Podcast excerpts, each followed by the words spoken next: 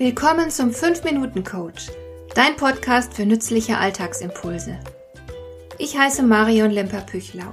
Als erfahrener Coach habe ich jede Menge psychologische Tipps für dich, mit denen du leichter durch den Alltag kommst, damit dein Leben ein bisschen einfacher wird.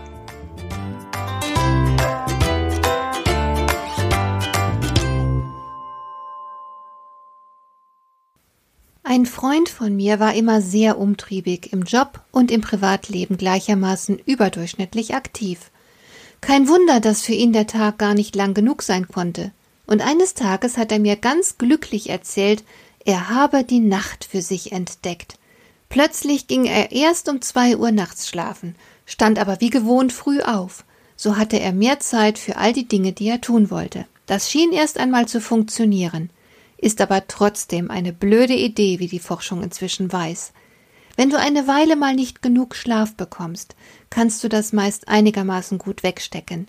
Du wirst dich natürlich bald müde fühlen, kannst dich nicht mehr so gut konzentrieren etc., aber du wirst nicht gleich krank davon.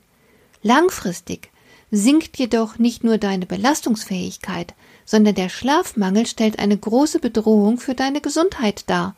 Das Herz-Kreislauf-System wird in Mitleidenschaft gezogen, so könnte Bluthochdruck entstehen.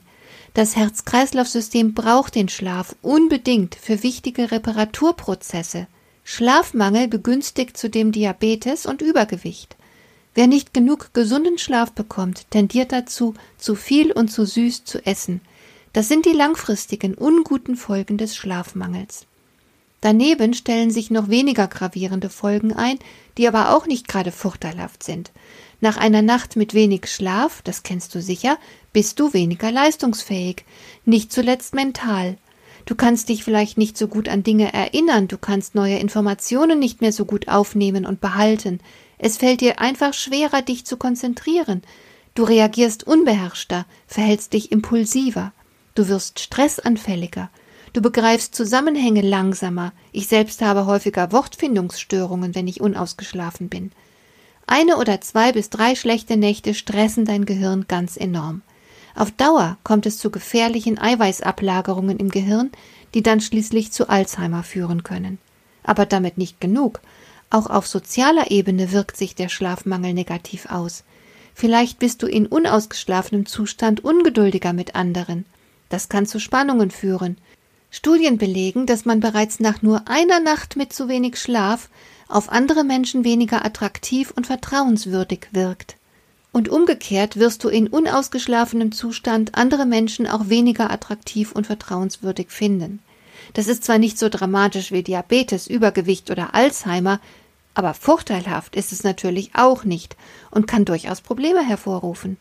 Natürlich ist das Schlafbedürfnis nicht bei allen Menschen gleich groß, aber sicher ist, alle Menschen brauchen genug Schlaf, bei einem Schlafdefizit leiden das Leistungsvermögen und die Gesundheit und womöglich sogar das Sozialverhalten. Aus gutem Grund ist Schlafentzug eine Foltermethode. Und niemand kann auf Schlaf verzichten. Ein Schlafdefizit rächt sich ganz schnell. Darum solltest du darauf achten, dass dir so etwas nicht passiert. Es gibt viele gute Tipps für einen gesunden Schlaf. Dazu gehört beispielsweise auch die Beobachtung, dass man vor dem Schlafen keinen Alkohol trinken sollte oder dass man wenigstens drei Stunden vor dem Schlafengehen nichts mehr essen sollte.